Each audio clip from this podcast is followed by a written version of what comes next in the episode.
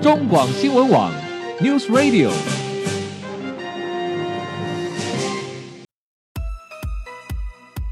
政治大人物、企业 CEO 有何成功的秘诀、制胜的绝招？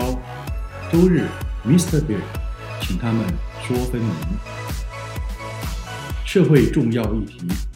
台湾文化传承，哪些话题最新鲜、最有趣？周日，Mr. Big 带您关心台湾脉动。每周日下午三点零二分，跟着主持人郭志珍，您也是周日 Mr. Big。各位中广新闻网的听友，大家好，欢迎收听周日 Mr. Big 焦点人物、焦点话题时间，我是节目主持人郭志珍。对于美国这个。一向被视为全球超级强权的国家啊，这个美国啊，在经过了冷战后苏联瓦解，美国这国家的经济实力与科技武力，实际上更是迈向了巅峰，几乎是呃没有其他国家可以匹敌。但是就在去年啊，呃，就二零一七年的十一月，有一份来自于美国 USCC，也就是中美经济与安全。审查委员会这样这一个隶属于美国国会辖下的专门委员会做出了一份报告，这份报告正式对白宫提出了中美科技竞争威胁的警讯。好、哦，到底怎么回事呢？根据 USCC 这个专门委员会针对目前全球最受到重视的 AI 人工智慧、高速运算。量子资讯科学等三大科技领域的竞争优劣，对白宫提出了正式而且严重的警讯，认为美国在这三大科技领域的领先优势，事实上已经受到了中国严重的威胁。好，在这份报告中，同时建议美国国会应该对中国投资美国关键技术相关产业进行扩大性的调查。呃，我们相信，其实也是因为基于这份关键啊，这个调查报告的关的关系啊，在今年的四月份，美国商务部同时宣布了啊，将禁止美国公司向中国的中兴通讯销售通讯晶片或者是天线等电子技术零组件，而这份整个的禁令有效时间长达七年。我们看看啊，从过去冷战时期的美苏军备竞赛，到如今的中美高科技之争，中国这个快速崛起的新经济大国，到底是如何能够在新最新的这一个高科技的竞争中，让美国大感威胁呢？中国大陆到底是凭借着什么样的优势力量，又是如何能够在 AI 人工智慧、高速运算以及量子资讯科学等三大科技领域迎战美国，而且毫不逊色呢？在今天节目中，我们就高兴邀请到《天下》杂志的副总编辑陈良龙先生来到节目中，进一步帮我们分析，看看这个科技中国到底是如何。崛起的，你好，梁荣兄。哎，你好，啊，主持人好，呃，各位听众朋友，大家好。是梁荣兄，我们我想最近啊，当然大家应该很关注到说，呃，一个是美国的 USC 这个专门委员会提对白宫提出了一份这个所谓的中美经济与安全审查啊，对于这个科技的警讯；另外一个就是美国商务部发出了一个对中国啊。呃，中兴通讯的这个所谓的禁止销售的这个命令啊、哦，那这个禁令长达七年，实际上整个让我们看起来，好像美国对于整个中国快速崛起，尤其在高科技方面的迎头赶上，好像是真的意识到威胁了，而且开始准备采取一连串的动作，同时也对于之前的所谓的呃中美贸易大战，好像都有中间都有些关联，是不是呢？是，就说呃这中间的关联哈、哦，到底是。嗯怎么样哈？其实川普他们当然自己没有讲得很清楚啦。是。那那我们的猜测是说哈，因为那个譬如说像 USCC 这个呃贸易委员会哈，嗯，它其实这个这个委员会已经成立了十几年了哈。嗯哼。主要就是在那个中国进 WTO 之后呢，嗯、那那那个时候比比较右派的那些参议员觉得说，哎，我们要小心中国这个事情以后会不会对美国的利益造成影响？是。所以他所以他每年都会出一份报告。嗯哼。那过过去这些报告每年都会做一个评估报告。嗯。这可是过去的这些评估报告其实都就是没有没有什么意义的哈，嗯 对不对？打入冷宫这样。是是。然后可是到了就是这一次呢，就变成就是就变成一个他们的施政的一个重点哈是，包括那个川普的智囊，他嗯哼之前在、在传在阐述川普在讲中国的那个威胁的时候呢，嗯哼其实就是引用这个报告里面的内容，是，所以就等于说以前等于是以前的这个这些比较右派的反中国的这些意见呢，嗯哼啊是在过去的奥巴马时期，那个时候其实是比较不受重视的，是的，然后结果到到其实到后来习近平上来，嗯哼然后大家发现说，呃，习近平的的政策呢，其实就是要跟美国，就是要美国跟美国对决的嘛，嗯嗯嗯那那整个然后川普上来，嗯所以等这些右派的意见就就翻身了，嗯现在变成是他们看起来是他们这这个川普政府的这个施政，现在对中政策的一个背后的一个很重要的理论基础，是是，好，那其实您刚才提到说，其实这个单位啊已经成立了十多年了，过去每一年都有报告，但是好像也没有受到特别的关注。但是这次不一样，这次不仅特别关注，而且已经变成是川普拿来对于中国整个呃，不管是外交、政治、经济、贸易上面，都是一个很重要的一个支撑的资讯。那其中这次我们还特别里面有特别提到了对于科技啊，中国科技的快速的超前，事实上他们是感受到威胁的啊。里面特别提到的 AI 人工智慧、高速运算以及量子资讯科学，呃，一般人来讲，对于 AI 人工智慧，现在因为提的非常多，一般人不太陌生。那高速运算大概也会知道是属于比较超级电脑型的哦。那对于里面的有一个叫做量子资讯科学，这个到底是什么？一般人可能有点陌生。梁耀忠是不是也请帮我们分析一下，这到底是一个什么东西？怎么会让美国如此倍感威胁？而且听说在这个单这个部分。中国有非常大的一种一种跨越性的领先，好像是这样，是不是呢？是，就是说，呃呃，量子资讯科学哦，呃先先先说一下，我不是 量子科学的是是专家是是是我可能会讲错话，是啊因为呃，我我是练工程的，但是嗯这量子科学呢，是是是是是物理系比较厉害的，是是啊，就是说量子资讯科学的，其实大家现在一般比较了解的，其实就是最近很多人在讨论的量子电脑，啊，是，量子电脑就是呃 quantum computing 嘛哈、嗯嗯嗯那量子电脑的意思是说，我们过去用的这个呃电脑运算的这个架构呢，其实已经存在几十年了，哈嗯嗯嗯就叫叫做 von Neumann 架构。这个东西就是我们现在大家知道什么二进位啊哈，嗯哼嗯数哼，位数位这方式，其实已经用了几十年。那量子电脑是要用量子位位元的方式哈、嗯来推翻我们过去的整个运算的架构。是是，那对，那那当然就是说，这东西呢，很多所西方的大头都都在发展，嗯哼然后中国他们那边也在发展，台湾这方面其实相对最近才开始做而嗯已，嗯嗯啊这边比较多。那量量子电脑就是是量子资讯科学的其中一个领域哈，嗯大家嗯嗯比较那量子资讯科学里面还包括量子通讯，是是量子是，通讯这一块呢，就是中国现在应该是世界领领先的，哦，那那为为什么会这样？其实可以理解，因为量子通讯呢，哈、嗯其实啊、呃跟我们现在的通讯技术，我们现在通讯技术当然是用传统数位的方式在做。其实呃，如果以性能来讲呢，没有什么差别。你说嗯哼量子通讯可以让我们通讯传得更快吗？其实没有。嗯哼嗯但哼，是它的厉害是在说，它可以让我们这个通讯呢，呃，加密呢没有办法破解，哦，安全性提升了安，全性非常高，人家一窃，人家一窃听你，你马上就会知道，嗯哼是基于基于量子力学的一些特性。嗯哼嗯啊哼，，所以造成说他没有办法被骇骇客入侵，没有办嗯哼法被拦截。那对于军事的价值就非常高。嗯嗯嗯啊嗯嗯，，大家不知道，在第二次世界大战的时候，其实很多是日军啊、德军啊， 啊都因为密码被美国破解，其是实后来就成为他们战局逆转的一个很大的关键。嗯那哼，中国知道，中国心中一直觉得他有一天要跟美国开战的嘛，嗯嗯嗯，所 以所以对这东西是非常忌讳的，尤其是之前那个 Snowden 对 对，这个是泄密案， CIA 对，说 CIA 对美国呃，就是说 CIA 窃窃听全世界吧，是是，基本上是告诉大家这个事情，美国窃听全世界，嗯所以嗯中国等于是在那个时候就大力的投入所有的资源，嗯嗯投入很嗯大，还设设量子通讯卫星，然后是架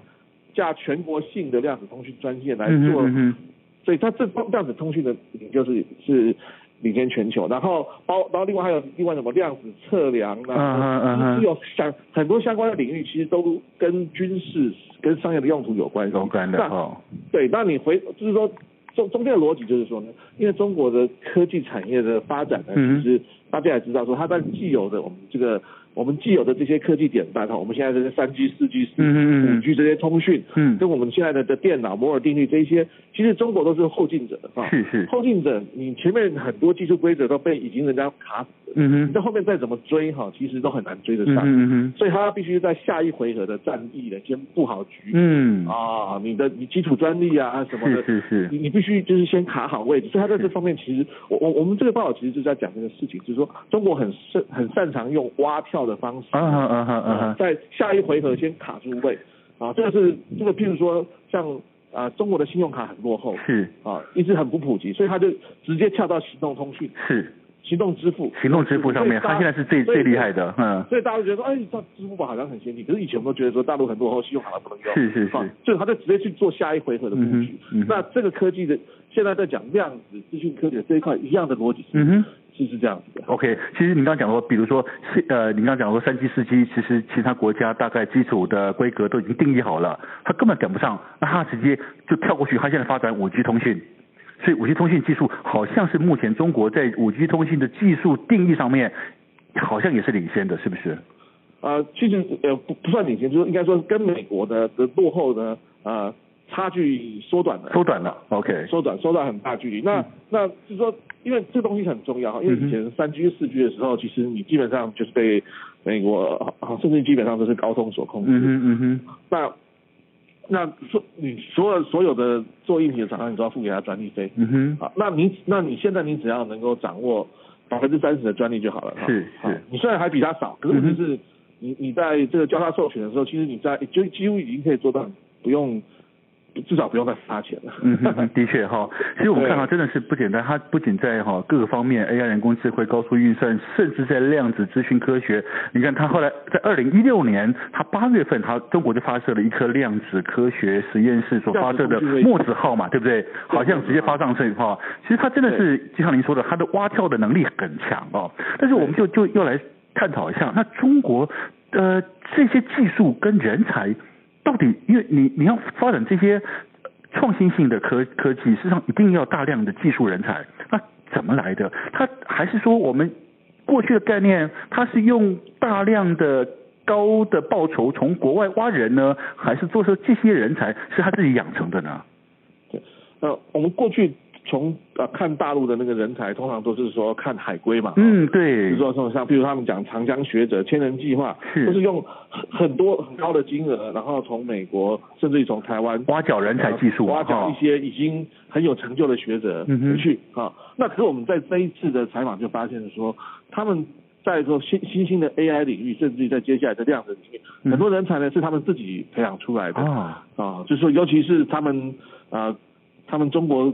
那个科学院直属的一个大学，中国呃中科大，中国嗯哼科学技术大学，嗯啊，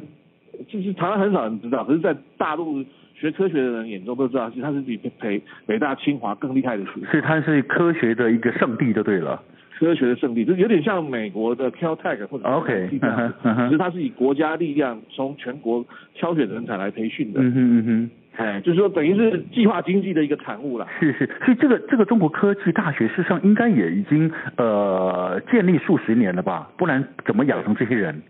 就是他就是在那个一九五八年嘛，嗯嗯嗯建校六十年，就是在苏联射了第一颗卫星哦上太空之后，他觉得说哇，苏联太厉害了，嗯所哼以赶快要学苏联老大哥的方式，嗯哼用国家力量来培养顶尖的科学人才，嗯哼由嗯哼国家最厉害的科学家去直接当老师。嗯啊嗯嗯那个时候钱学森他们都亲自开课教学生。嗯哼，啊，所以所以就是在在这样的背景之下呢，其实大家就把它想作是奥运好了啊。嗯哼嗯哼嗯啊，哼，奥运以前这甚至到现在都是嘛，中国这个体操代表队不是每次都是是是啊体操啊、跳水啊，嗯哼那些人就是你在很早十几岁的时候，哦，甚至不到十几岁，你就去全国挑选人才，啊集中训练，嗯哼你就是把同样的模式套到科学里面就知嗯道。哼嗯哼，所以中国科学大学很多那种，他们有那种少年班嘛，啊那就是说哦 OK，对，全全国最厉害的天才，嗯十二岁我就让他，十二岁小学毕业就把他抓到这个大学里面去，然后用最厉害的师资集哼，中就，等于是嗯特殊养成了啊。对特殊养成，然后、嗯然后上的课程都跟别人不一样，然后现在这些人都成为不管在海外的那些嗯名校，嗯哼甚至在中国的科学部门，都成为他们的骨干人才。是是，不过可以看得出来，中国的确在这方面啊、呃真的是他们是非常的着重，而且有前瞻性的在于做那个人才的养成啊。不过也是因为中国的真的是呃地广人多了哦，因为这么十三亿人口要去挑出精英，相对比较容易挑出这些可以养成的精英了啊、哦好，那其是是实是是我我们在这次啊、呃也看到你在这这这篇呃特别报道里面哦，有特别提到了一个，其实对于中国式的创新哦，其实它也不叫创新，它是它很容易站在一个新的基础领域里面往上发展哦。但是这个中国式的创新有一个很重要的一个动能，叫做市场驱动的创新动能，这到底是什么意思呢，梁兄？是，就说市场驱动创新，就是说呢，他们就说因为很多创新你拿出来没人用，嗯，好，就是说你像比如说你可能发明很多新的东西，可是没是人用，你是就就停在那边没办法改进去。嗯哼，那中这个市场驱动的的创新呢，是他们大大陆的一个呃学者讲的啊。嗯哼那那主要的逻辑是说，现在大陆的主要是从那个呃互联网经济开始造就的状况、啊，嗯哼就是说现在以以像比如说以前我们在。讲新科技的发展啊，常常都会讲说啊，美国或者是日本，尤其是日本，嗯是以前在在我们那时候在讲那个什么 NTT Docomo 啊，嗯嗯嗯二点七五 G 那个时候，大家都觉得说哇，日本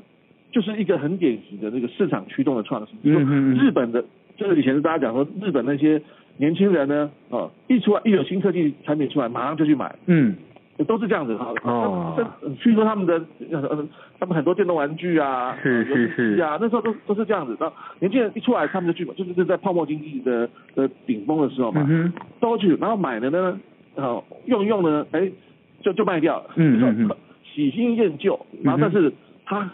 只是就是喜新，好，嗯哼那然后你一一这个东西对于驱动科技的创新有很大的东西，因为哦你做是新的东西的很容易抓到第一桶金，对对然后对你再对修改对第二个版本，一只眼睛一只眼睛，他们大陆的说法叫迭代， ，OK，那嗯那在我们现在这个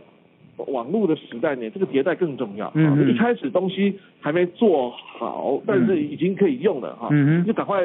上先推出卖，嗯，对，然后哎、人家就用，然后一直更新，一直更新，这样子，对，大对对，然后你你可能一直改版，一直改版，嗯哼因为网络的好处就是说你可以一直改版，就像我们用的 iPhone 就知 道嘛，啊所以现在一直到从 iPhone 到现在已经 iPhone 对 iPhone X Ten 了啊、哦，这样而且它里面的软体一直在改版，嗯啊哼它永好永远改版，那那不好没关系，我半个月再给你是改版一下是是是有问题没关系，你你抱怨一下，我马上就修改，第二天你就就就不抱怨了。嗯哼那嗯哼以前大陆就是我们二十年前去大陆的时候，觉得大陆很保守，呀，啊，对，现在他们这一群啊、呃被互联网教育的的人民，却反而是全世界最敢嗯哼，嗯哼用新的科技的的一群消费者，嗯你就从从之前那个从好，你说从支付宝、嗯啊哼微信、支付宝，一直到最近的那个那些共享经济，耶，他们觉得大陆人好像疯了一样，是一有新的东西出来，大家就去用，嗯哼钱就涌过去，嗯嗯嗯嗯，啊，资金就往那个领域通过去，像是共享单车，是一下子短短的一年就走过一个 cycle，就是说是不过对不过他这个他这个他这个就很很符合您刚刚说的所谓的这种市场驱动创新啊。不过这种共享单车，它的更新也太快了，当时对。被中国认为说是他们的一种骄傲，可是现在共享单车已经变成很多废铁放在那边就了。变成就这种事情就是这样，这种就是水能载舟亦能覆舟。嗯你好的科技就被它练出来，嗯啊不好的商业模式马上就被市场淘汰。对呀对啊呀那，那当然这这个这个呃这一群，像我们我们那时候限于篇幅，其实这一群最敢创新的消费者背后支撑的当然就是呃热钱嘛，嗯嗯嗯嗯，国家就是那时候，就为了支撑经济那时候从，从从他们的那个土地经济，就是里面涌出来很多热钱，是所以是是那那一些经那一些科技为什么能够他们都抢着用呢？因为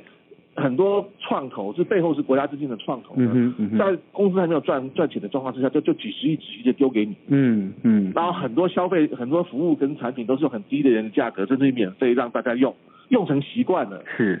所以一出来就用，一出来就用。嗯哼嗯哼，好，其实我们这样看哈，中国科技真的是，呃当然它因为压压我所谓蛙跳的关系啊，蛙跳的策略的确让他们在创新上面真的有一种大跃进的感觉。它其实并不叫发明，而只是应用上的创新。然而，中国科技真的那么厉害吗？因为我们知道最近啊，日前中国大陆腾讯的。首席执行官马化腾啊，他曾经在那个未来论坛深圳峰会上面，他指出，其实他很他非常呃清楚的点出中国科技应用表现，比如说在他指出说像行动支付、像电商平台、像共享单车种种，好像都引以为傲，领先全球。但是他自己反而认为中国科技在基础科学研究方面是薄弱的。他觉得中国的科技犹如同是海滩上的箭楼，一推就倒哦。所以，呃，马化腾这一语似乎也点出中国科技这个底层的问题。因此，中国科技真的那么厉害吗？呃，相较于其实台湾好像早些年我们的 IT 产业很厉害，但是好像这些年没落了，也没有跟上网络时代，更没有跟上现在的互联网时代。但是我们的台积电，看样子。确实还是很厉害，至少在那一个晶圆的那个领域里面还屹立不摇。你怎么看中国科技真的那么厉害吗？相较于呃台湾的这个状况呢？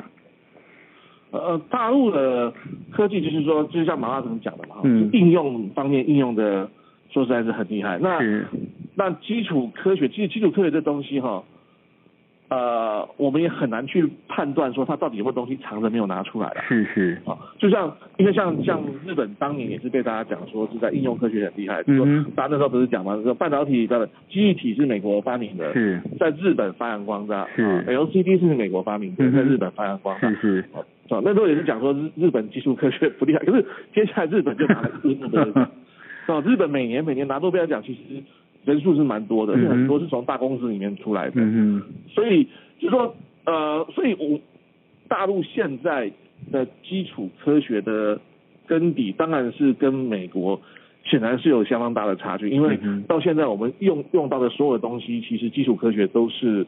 美国跟欧洲发明的嘛哼，。是是，哦，你说这些 A A I 啊、嗯 A I 网络，嗯然哼后量子通讯，比如量子通讯那个东那个技术其实也是欧洲来的，当时、嗯哼只是大陆他们就是很敢投资，哦嗯哼欧洲人那时候 没有钱，不大敢射卫星是，大陆就把卫星射上去了。啊哈哈，啊，这是就是就是在这个领域，那这个论述跟当年大家讲日本的论述是一样的，是但是你你前面你你把科技的这怎么讲呢？那它的最后一里路，嗯但消费市场的最后一路给弄打通了之后呢，嗯哼嗯哼你就赚到钱了嘛。嗯嗯赚到你的钱，你就回头会去投资你的基础科学。没错嗯那我觉得大陆现在还在这个阶段，它在基础科学当然是没有累积的嘛。嗯哼那可是他们赚到钱了。嗯所以他们就开始回去投资它的基础科学，就是是就是说，这这这个腾讯啊，哈阿里巴巴他们这种垄断性的企业，其实现在就像阿里巴巴，它现在也回去成成立他们的阿里巴巴的研究院嘛，嗯哼是刚开始去走这个阶段，就跟大概三十年前的二三十年前的微软差不多嗯嘛。嗯嗯嗯啊我们知道现在我们 AI 很多技术其实是 当年比尔盖茨赚大把的，啊哈哈 回去投出他们的基础研究，是后来出来的，所嗯以哼他们还在把钱回去投基础研究的这个阶段而已。嗯哼嗯哼嗯哼，好，所其以实你说其实看起来中国大陆就算说他们现在所谓的这种应用科学很厉害，这并不代表他们基础科学并没有跟上来，其实我们只不知道而已。 因哎为你基础科学有没有出来，你要等到二三十年之后才知道嘛。好，其实相较于中国科技啊这样的创新运用的的这样子的一个一个爆量的成长啊，其实回过头来看看台湾我们整个产业经济，甚至我们的 IT 产业的接下来又该如何呢？我们先休息一下。待会回到节目中，我们同时也要来分析一下台湾的成长动能以及企业的竞争力，又将会是如何，是否能够跟得上这一波全球科技创新所带动的新经济浪潮呢？休息一下，待会回到节目中，我们继续谈。